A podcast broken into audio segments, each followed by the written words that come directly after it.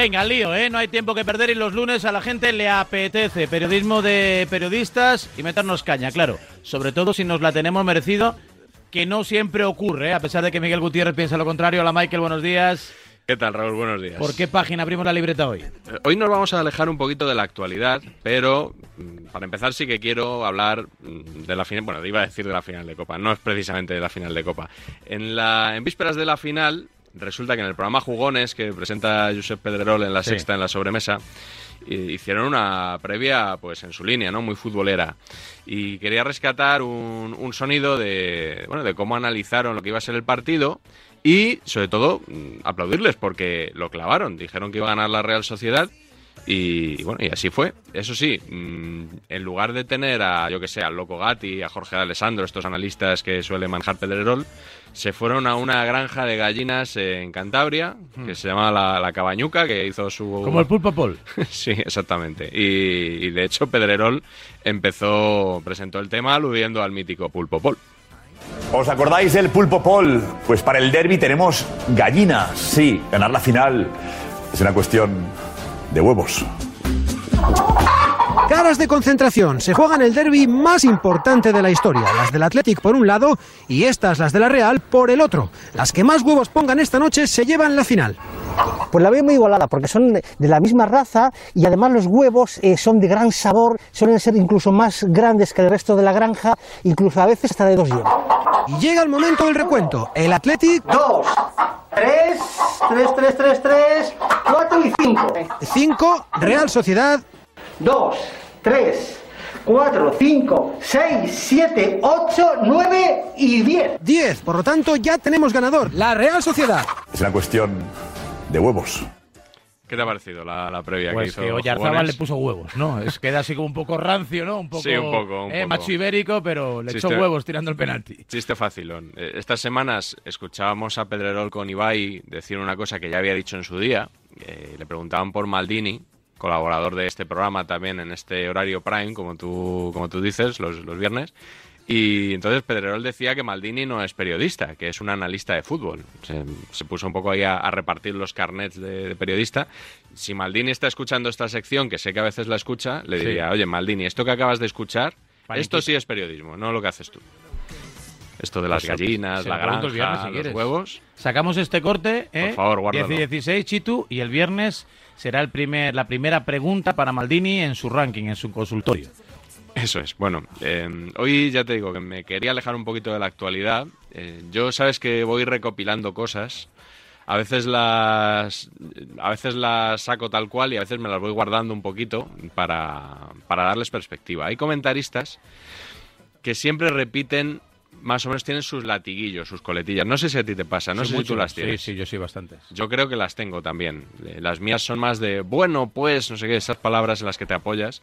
Y luego hay otros Yo, que yo utilizo el eh, ahí para ganar esos dos segunditos Claro, ahí rápido para, para, Ese. para acordarte, para enlazar la frase. Ese lo usamos todos. Cuando estás creo. improvisando. eh, Eh, bueno, eh, sí. Dicho lo cual, dicho lo cual, me dice Adrián Portellano, que digo mucho Dicho lo cual, es verdad, sí. esa también es muy Sea tuya. como fuere y dicho lo cual. Sea como fuere. Eh, me dan ahí un, un aire, ¿no? De, de dramaturgo. Hoy te traigo algunas de, de- Para empezar, de dos tribunos. La primera de. Gonzalo Miró. Gonzalo Miró es muy de decir esto ya lo dije. O más que esto ya lo dije. Yo ya me he cansado de decir aquí esto. Y de hecho, ayer estuve viendo Estudio Estadio. Yo ya lo sabía. Es que, claro, va en esa línea. Ayer, anoche estuve viendo Estudio Estadio, que la lió Roberto, por cierto, y, y Gonzalo Miró lo dijo. En esta mesa llevamos tiempo diciendo. Bueno, pues eh, escucha porque he recopilado unas cuantas para que la gente se haga una idea. Porque aquí hay algunos, como por ejemplo yo, que hemos dicho desde el primer día que el VAR no es infalible. Yo lo vengo diciendo desde agosto. El mensaje a la directiva después de perder la Supercopa de Europa contra el Atlético de Madrid en Tallín fue, oye, yo tengo que remontar este resultado con Borja Mayoral de 9. Pero también te digo, y creo que lo he dicho aquí varias veces, que ha habido muchos partidos del Real Madrid este año que ha merecido ganar. Yo aquí me he cansado de discutir con todo el mundo, con todo el mundo, que Asensio le faltaba mucho para ser un jugador importante cuando salía de inicio en el Madrid. Me gustaría sacar las declaraciones mías aquí de finales de agosto cuando hablábamos de Neymar y decía, al Real Madrid le hace falta un delantero, le hace falta gol. Yo me he hartado aquí de discutir cuando se quiere dar el balón de oro a Modric. Y yo vengo diciendo, la temporada de Modric ha sido un desastre más allá del buen mundial que hizo. Estoy ilusionado, pero no me sorprende el Atlético de Madrid que he visto estoy. Vaya hombre, pero si Yo no, lo no- llevo diciendo, espera, es que no es nuevo y, tú- y aquí lo sabéis. Yo llevo diciendo durante ya más de un año que creo que este es el Atlético de Madrid que se puede ver. Lo he dicho entrando en la reacción y te lo he dicho en esta tertulia como 157 veces. O sea, que Me acabo de dar cuenta nuevo. que Gonzalo Miró trabaja mucho en agosto, ¿no? Porque todo lo Todo en dijo verano, agosto. todo lo anticipó. Todo le pasa- no tiene, va- no, ¿Cuándo va a la playa Gonzalo Miró? Se lo tengo que preguntar. El viernes que viene también, creo, a la El viernes. tribu. Se, Se lo se preguntaré. nos acumulan los temas para el viernes. Pero, Sí, pero has sí. visto que, que- que anoche estaba diciendo que él viene diciendo que este Atlético tal, no sé qué, y acabamos de escuchar un corte donde decía todo lo contrario de- del Atlético. No, no, yo ya dije que este era el Atlético que se podía ver. Bueno, eh, igual que Serrat estaba harto de estar harto, Gonzalo Miró yo creo que está cansado de estar cansado de decir cosas. Eh, otro tribuno, Pedro Riesco. A ver. A ver, a ver si sabes. tú- Perico ¿Sabrías también, decirme cuál? es- es- yo, mm, tiene, como decimos en Galicia, tiene mucha lideira. Lideira es como un concepto así como de, de que te empecina, ¿no? De que coges ahí la linde Sí. y no la sueltas. ¿eh? Bueno, no, no te voy a Con los goles, con los goles de los jugadores, puede ser. No, no, no, no, frío, frío. No, no te voy a decir cuál es. Escucha el corte, la recompilación y lo vas a ver claro. Yo no entiendo todavía por qué esa jugada, que el VAR no va... O sea, escucha, que, Claro. que, que el área- es que ha sido, o sea, flagrante, no lo siguiente. Puedo entender, lo he dicho antes, que Álvaro Morata pues estuviera jodido el chaval porque lógicamente no siente la confianza en el entrenador y eso para un delantero la confianza es, o sea, necesaria no lo siguiente. El Barça, si no me equivoco, que han sido ocho de las diez últimas ligas y habrá cosas que han estado mal porque Champions, eh, vamos, Champions ha estado lejos, lejos no lo siguiente de ganarlas. El objetivo eh, prioritario de su capitán Leo Messi era la Champions, que lo dijo, le metió ocho el Bayern, o sea, ridículo no lo siguiente. En fútbol, eh, la memoria ya sabemos que, Es cortita, que no sí. existe, cortita no lo siguiente. Italia se ha quedado fuera de un mundial, Alemania ha hecho resultados también flacos no lo siguiente. Pero es que Modric ha chupado banqueta en el Real Madrid, Isco banqueta no lo siguiente en el Real Madrid. Estamos hablando de, de un partido de, o sea, de la máxima intensidad no lo siguiente. Messi tira el penalti impecable no lo siguiente, o sea, bueno, el Barcelona evidentemente lo tiene, eh, lo tiene en hebreo, no, o sea, de la eliminatoria está prácticamente no sentenciada lo siguiente. Yo como futbolista, es decir, yo me iría a mi casa eh, a día de hoy con esto del VAR eh, indignado no lo siguiente. Pues no me queda claro, sino lo siguiente. A mí esta costumbre, esta costumbre me parece odiosa, no lo siguiente. Eh, Sobre todo por las palabras que dejas de decir. Oye, currátelo un poco, ¿no? Si dices impecable, no, lo siguiente. pero es una búscate. forma de abreviar, ¿no? Es una, no, búscate, búscate otro adjetivo que sea un grado más que impecable. No digas impecable, no es que lo no hay. siguiente. ¿Qué, hay- qué hay más de impecable? Eh, Perfecto, quizá. En el, pues entonces O el superlativo. Perfecto, no, lo siguiente. Bueno, pues Impecabilísimo. impecabilísimo. no sé, me parece que, que dejamos de decir muchas palabras por decir esto. También es verdad que Pedro Riesco no es periodista y no hay que exigirle que se exprese como a lo mejor nos pueden expresar, a- nos pueden exigir Claro, yo tampoco juego al fútbol como él. Eso. Imagínate que a mí me pidieran que, que jugara como él o como Gerard López. Exacto. Que... Uy, uy, la de palos que le dan a Gerard, ¿eh? Gerard Sí. tiene muchos haters. Yo me pongo ahí, no, a la cabeza no de los haters, pero sí que en alguna ¿Tú ocasión... eres, Team Gerard o Team anti-Gerard? Mm, Bueno, es que anti, yo, Antes que yo no feo, soy anti, yo no tengo nada contra Gerard, pero me parece un comentarista muy flojo, alguna vez lo he escrito. Y lo que hoy traigo es una, una cosa muy curiosa, que es que cuando él Pues a mí me está... parece un buen comentarista porque ha calado en todo el mundo. Todo el mundo conoce a Gerard. Bueno, eso no significa que sea bueno, Raúl, No, ya lo sabes. No. Bueno, o sí. También en cala- estos tiempos de mediciones raras, ¿no? Donde impera mucho el recuerdo, a veces la, lo malo, te- a veces tiene más valor Sí, que eso lo sí, bueno. que hablen de, de mí, aunque sea, aunque sea mal, porque bien no habla nadie, como dice Pedrerol. Pues Gerard, el caso es que está en el día después con Carlos Martínez, eh, todos los lunes, y todos los lunes también, cuando Carlos Martínez le da paso por venir a él, le responde exactamente igual. Vosotros sois hijos, no de Atocha, pero sí del día después, ¿no? Porque habéis crecido futbolísticamente con el, con el programa, ¿no? Así es, Carlos. Pero ha dejado algún titular bueno, ¿eh, Gerard? Eso de que a Koeman no le va a temblar la mano. Así es, Carlos. Y lo dice una voz autorizada como es eh, Cristo Stoikov. Que bueno, nuestras cámaras se fijaron en, en Claudio Bravo, las de Media Coach se fijaron en otro futbolista, Gerard, ¿no?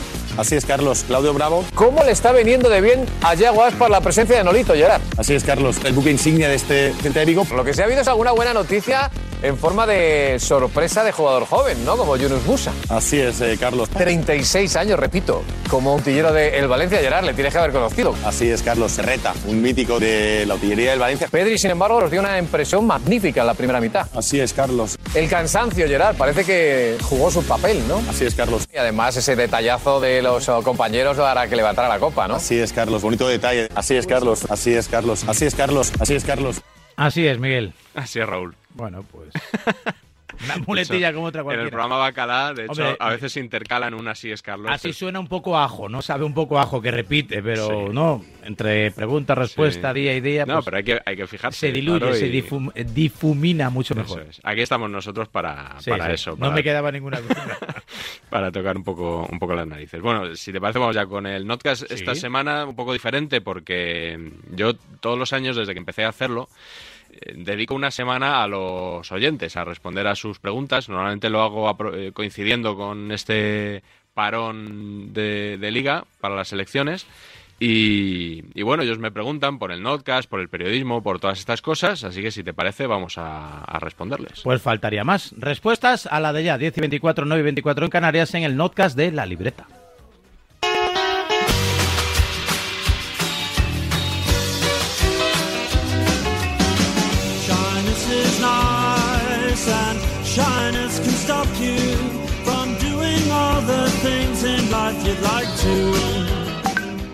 Mira, me gustaría saber qué piensas de los micros a pie de campo. Esa gente que aporta comentarios tan útiles y válidos como calienta fulanito o si después de un gol eh, dice lo ha celebrado en mi banda. ¿Qué opinas de, ese, de, esa, de esa persona, de ese perfil que si no existiera tampoco pasaría nada? Bueno, no metamos a todos en el mismo saco, aunque es verdad que hay algunos que no aportan nada. A veces se nota incluso que el narrador de turno les da paso un poco para que justifiquen su presencia, ¿no? De, cuatro minutos de añadido, bueno, sí, estamos viendo todos, pero que lo lea el, de, el del inalámbrico, que para algo está. ¿Y cuántas veces no les oímos decir eso de, es que me ha pillado justo la otra parte, desde aquí no se ve? Yo creo que el inalámbrico está para aportar cosas que no se ven, sobre todo en el plano máster, ¿no? el, plano habitual de la realización de los partidos. También es verdad que a estos periodistas cada vez se lo ponen más complicado, porque ahora muchos hablan incluso desde la grada, ya no, no están a pie de campo y con la pandemia lo tienen más complicado todavía, porque algunos ni siquiera han podido pasar. Pero habría que decir precisamente a las televisiones que si un día no pueden tener reportero a pie de campo, no pasa nada, no hace falta que lo finjan, como hizo Mediaset hace algunas semanas en la vuelta de semifinales de Copa. ¿Crees que una libreta funcionaría en otros países? Es decir, eh, ¿hay tanto periodismo de click y de bufanda en otros lugares como en España o solo nosotros gozamos del mejor periodismo del mundo? Yo imagino que los periodistas como Felipe del Campo, Jesús Gallego, Manolo Lama, Manu Carreño, que dicen que el periodismo deportivo es el mejor del mundo en España, no conozco otros países. Imagino que ellos conocerán el periodismo, no sé, de, Bielorrusia, de Moldavia, de, de Chile, conocerán todos y habrán llegado a esa conclusión. No es mi caso. De todas formas, pues claro, si la libreta de Bangal se ha hecho un hueco en el mejor periodismo deportivo del mundo, en el menos criticable, en el que menos incurren malas prácticas, entiendo que en cualquier otro país del mundo no solo se podrá hacer una libreta, sino que el, el Miguel Gutiérrez de allí se forrará. El periodismo deportivo que se hace en España es el mejor periodismo deportivo que se hace en el mundo.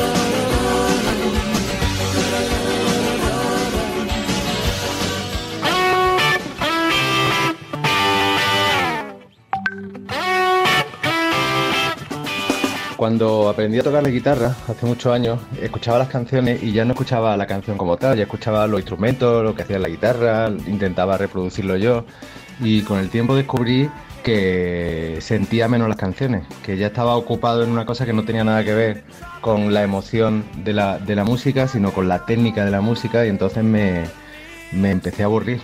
Me pregunto a veces cuando te escucho si de tanto seguir el periodismo del fútbol has dejado de amar el fútbol o ves el fútbol de una manera diferente o ya no sientes lo que sentías antes de meterte en todo este guirigay en el que te has metido con la libreta.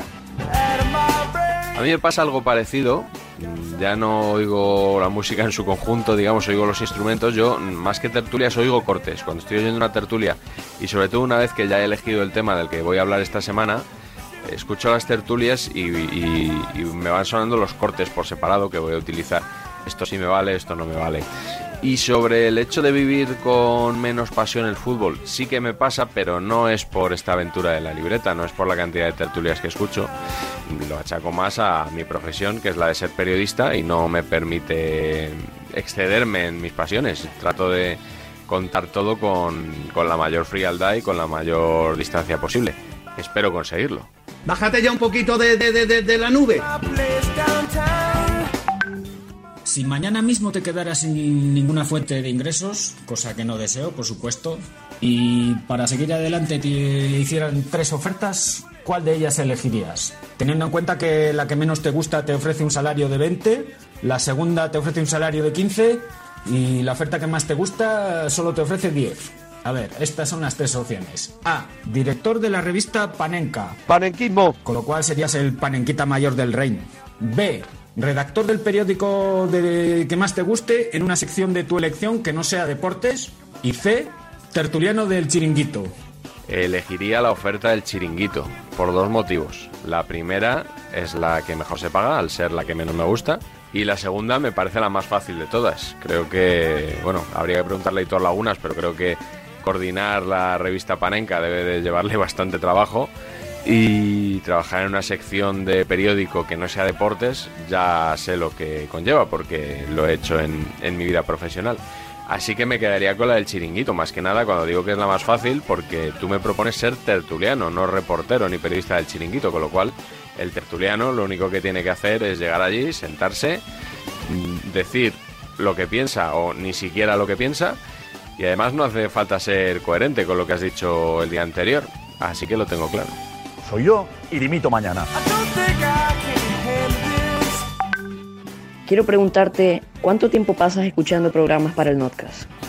Bueno, esta es una pregunta clásica. Yo suelo decir que cada notcast me lleva unas 12 horas, de las cuales la mayoría, más de la mitad, se me van en escuchar programas. Y a eso hay que sumar los programas que escucho en directo porque, bueno, porque quiero y porque me apetece, como os decía en el caso de la tribu o del partidazo de Cope.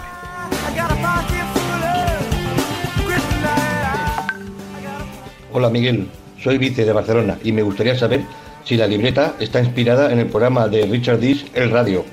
No, la libreta de Bangal existe desde 2004 como blog y luego desde 2011 como una sección en Radio Estadio Onda Cero y el Notcast es más una extensión natural de aquella sección que una versión de El Radio de Richard Dish que por otra parte te digo que trato de escuchar todos los días, que me encanta los palos que da a los periodistas deportivos, aunque algunas veces, como es normal, no estoy de acuerdo con él.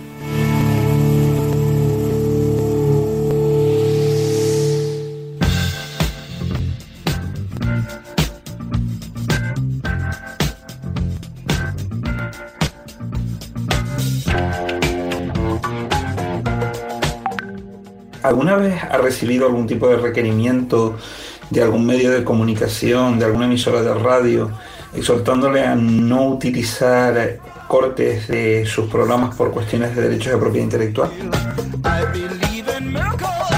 No, y no des ideas. De todos los programas que tienes que tragarte para hacer los el podcast, ¿cuál es el que más el que más menos ganas te da y- o el que más pereza? Y por el contrario, ¿cuál es, con cuál te diviertes? Los que más pereza me dan, con creo que bastante diferencia, son, en primer lugar, el transistor. Imbécil, ya lo sé. Y luego el larguero. La leche. Porque son programas muy previsibles, donde no suele ocurrir absolutamente nada que no te esperes. Por este motivo, yo mm, el programa que más disfruto quizás sea el partidazo de Cope, porque con todos sus defectos que los tendrá y los tiene, me parece el más imprevisible, aquel en el que pasan cosas, eh, que se atreve a hacer algo un poco distinto. De hecho, es el único que escucho en directo y por las mañanas, por supuesto, la tribu de A Diario en Radio Marca. Ahí también pasan cosas raras.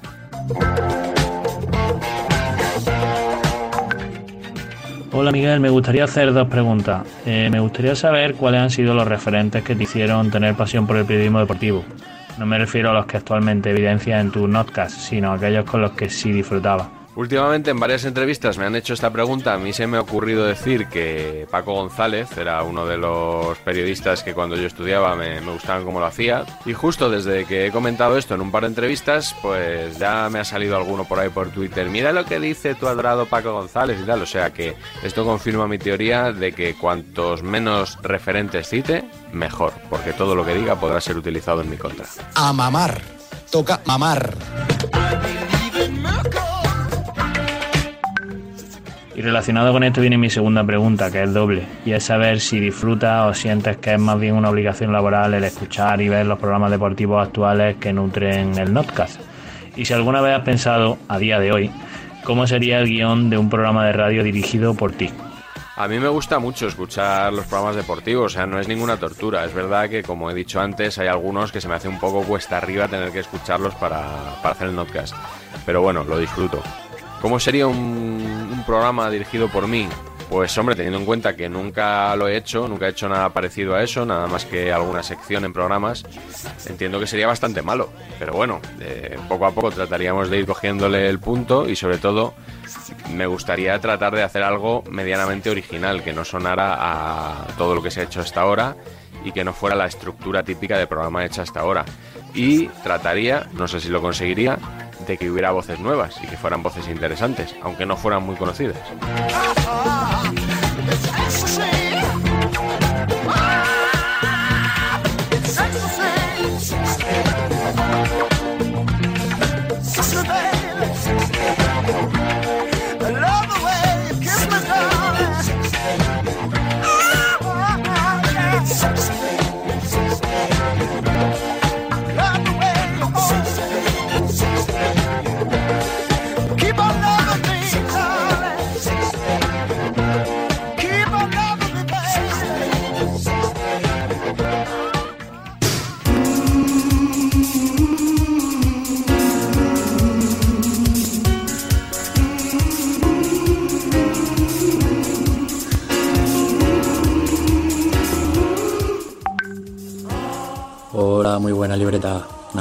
Mi pregunta sería eh, el tema de Onda Cero y las noches deportivas. ¿Cómo crees que debería enfocar Onda Cero en este caso el programa de las noches? Ya visto que José Ra no ha triunfado ni, ni por crítica ni por audiencia y Carreño, que es un peso pesado, también está de capa caída en la SER, eh, no sé.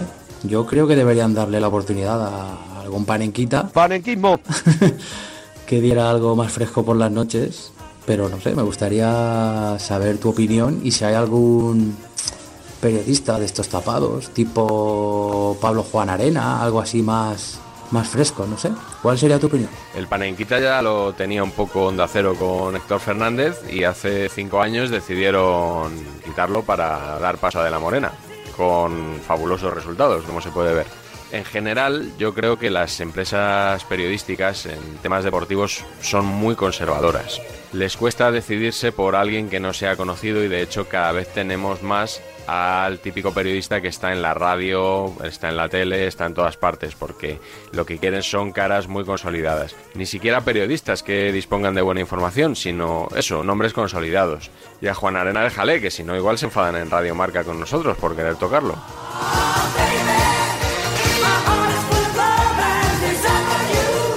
Vamos con la última. Buenas tardes, Miguel. Me gustaría hacerte una pregunta. ¿Dónde sacas más material? ¿De la radio o de la televisión? Me gustaría felicitarte por tu magnífico notcast que realizas todas las semanas en Radio Marca. Un saludo. Saco más de la radio porque hay más horas de información deportiva y sobre todo porque en la televisión hay veces que se quedan fuera porque van ligadas a la imagen y no tiene sentido que yo ponga únicamente el sonido. Así que de momento larga vida a la radio.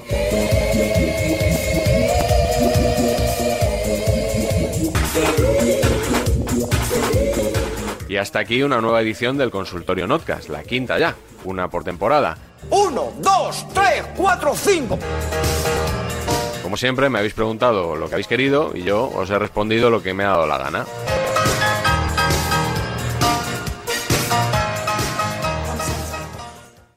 Vaya, en nada me toca pasar la ITV del coche, el típico gasto inoportuno. Tranquilo, ahora si te cambias a línea directa te pagamos la próxima ITV de tu coche. Gratis. Es el momento de cambiarte. 917-700-700. Consulta condiciones en línea directa.com. Quizás necesites volver en coche o en patinete, con una reforma o estudiando algo nuevo, pero hay algo seguro. Sea lo que sea, en Cofidis te ayudamos ofreciéndote cuotas más flexibles y ahora con un interés más bajo desde el 595 TIM y el 612 TAE.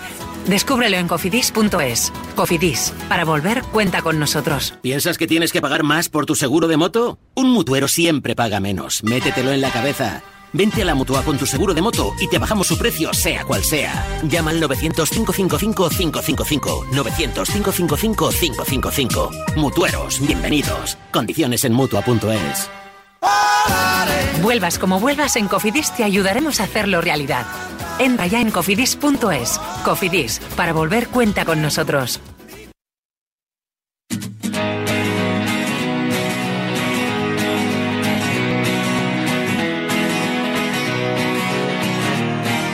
Diez y 40, 9 y 40 en Canarias. Miguel Gutiérrez, hoy has invitado a quién?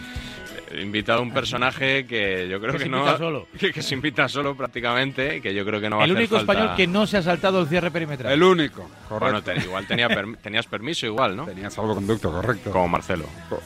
¿Lo tuvo Marcelo o no? Entendemos que dos mil y pico, 2.700 euros creo que le han puesto, ¿no? Si eran como 600. ¿Pero por una foto?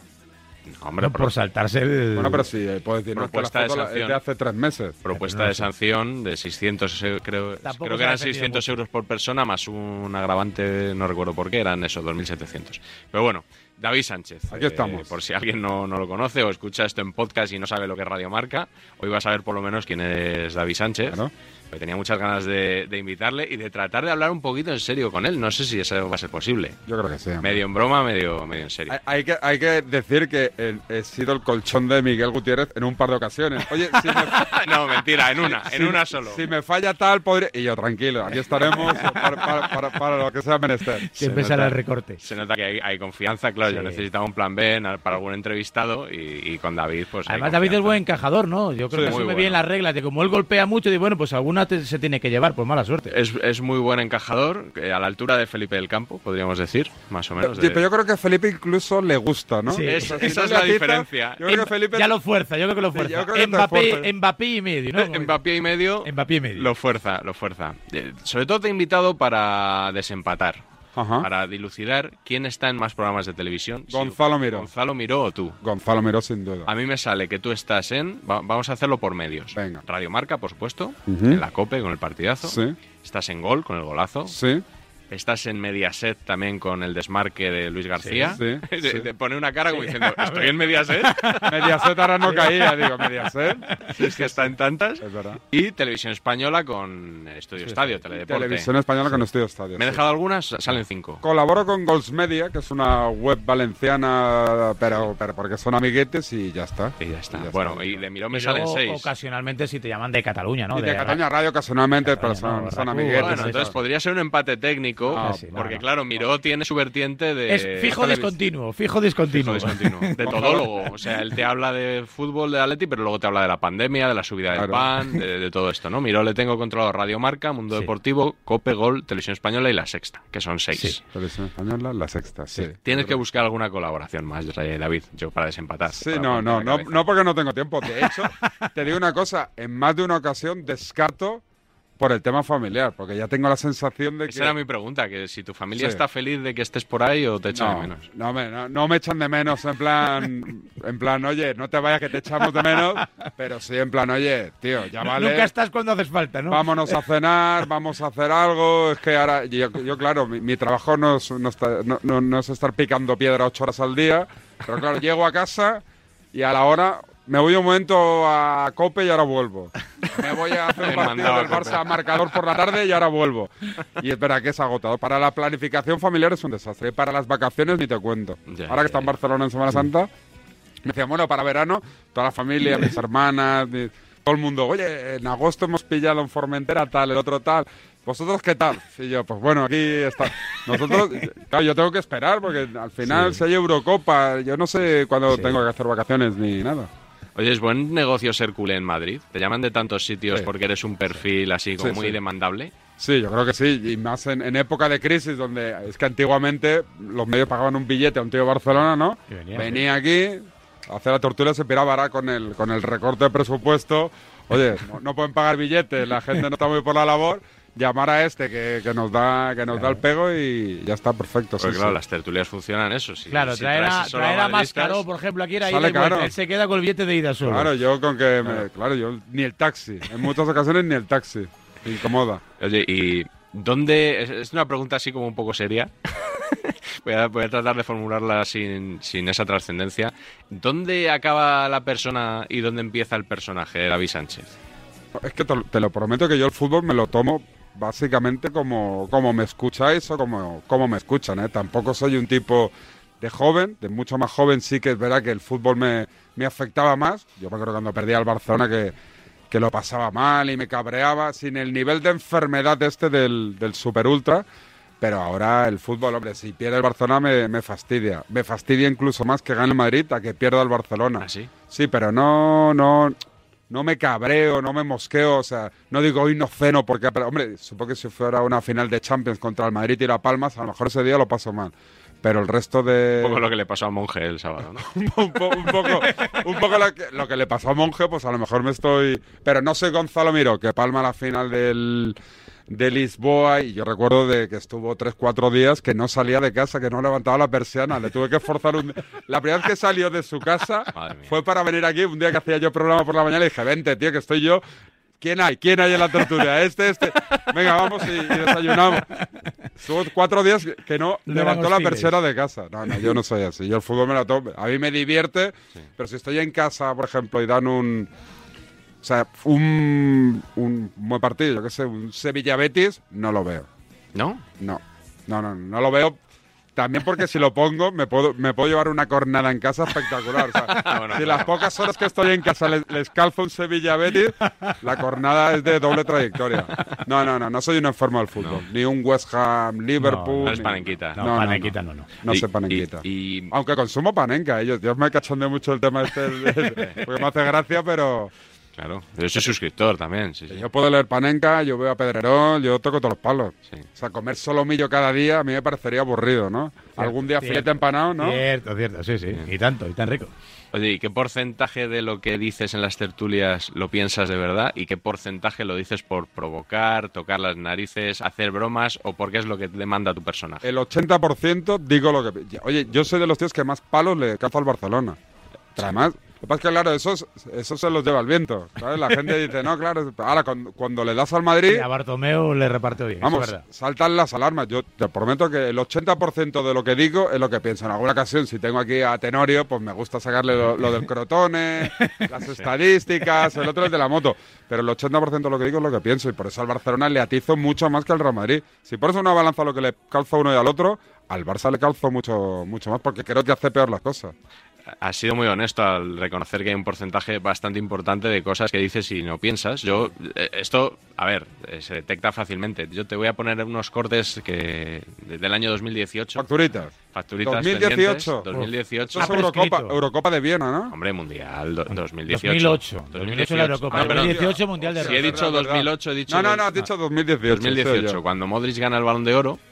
Y con unas semanas de diferencia tú dices Cambié- una cosa cambié la opinión. y dices otra. A ver. Luka Modric hizo una temporada regular, flojita, con un correcto mundial, sin más. ¡Tirad de meroteca! Modric en el mundial ha estado soberbio.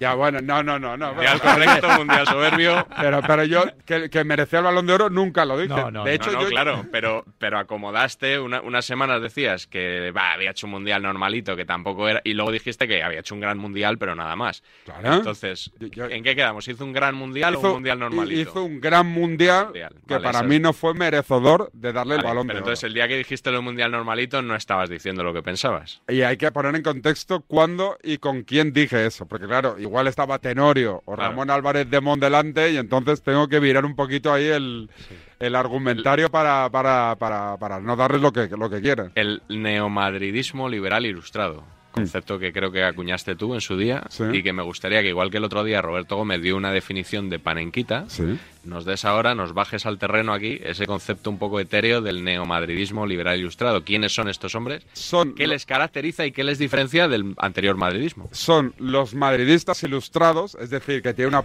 una puesta en escena que tú la compras. Pues, son, son, son gente con estudios, preparada. Datos del Crotone. No, que habla muy bien, que sabe defender sus argumentos, que incluso siendo unos argumentos pobres, los defiende de tal manera que te da la sensación de que son vitales y que, y que van a misa y que defienden lo indefendible. Es decir, ellos defienden más incluso de lo que reclama el Real Madrid como institución. Que es, lo- es a lo que yo llamo el neomadridismo, que es justificarlo todo. Más papistas que el Papa. Pero todo. Pero, y sí que reconozco que son gente muy preparada, que trabaja en grupo, que trabaja en equipo, y cuando se proponen defender algo o, o atacar a alguien, consiguen hacer un ruido espectacular, porque además la, la prensa de Madrid, la Madrid Mediática, a- apoya en, en- en gran parte a este, a este grupo neomadridista. Este grupúsculo. Correcto. Pero a veces llevan razón, ¿eh? A veces Porque llevan el razón. año pasado tú decías, y vamos a escuchar más cortes Sí. aquí, que el Barça iba a hacer fichajes, que iba a fichar a Totrapo, Sí. que iba a venir Lautaro y tal. y Pero, sé- pero lo dije antes del COVID, yo creo, ¿eh? No, eh, son cortes que vamos a escuchar de abril ¿No? y de mayo. ¿Qué lío llevo? Yo creo que Barcelona aquí ya va a fichar. Es que yo creo que Barcelona va a fichar, va a salir al mercado. Eh, escucharemos a los gurús madridistas haciendo análisis económicos de la poca solvencia económica del Barcelona como cada verano. Y cuando acabe ese verano, el Barcelona saldrá al mercado con 100, 150 millones de euros. Lo que pueda vender lo y volverá a firmar. Además, ¿No? el Barcelona sabe Es que el tema que tiene que firmar. Y el Barcelona sabe que si no tiene dinero, habrá bancos que le dejen ese dinero. Y los bancos, si te dejan el dinero, será porque saben que lo van a, que lo van a recuperar y con intereses. Si al Barcelona le da la gana, firmará a cualquier jugador que le dé la gana si ese jugador tiene una cláusula y el Barcelona puede pagar ese dinero. Porque no nos engañemos, al final los bancos al Barcelona le van a dar la pasta para firmar.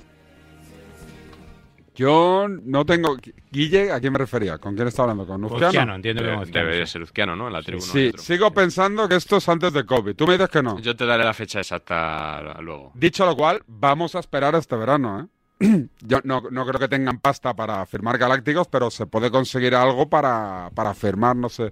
Bueno, es que en el tema de fichajes, eh, lo que viene diciendo el neomarismo de los fichajes, estarás conmigo, no lo dicen de este año, ¿eh? ¿Cuántos años llevan diciendo que el Barcelona no podrá fichar? Y fichan. Fichó arruinado y siguió fichando y pagando y dejándose la morterada. Yo creo que sin pandemia, el Barcelona este año volvía a salir al mercado y volvía a fichar. De hecho, los economistas con los que yo he hablado te siguen diciendo que Bartomeu fue un desastre, pero entre comillas, la mentira de Bartomeu se desmonta con el COVID, porque deja de ingresar 300 millones, que con esos 300 Bartomeu podía haber seguido pues estirando el chicle y firmando este próximo verano. ¿eh?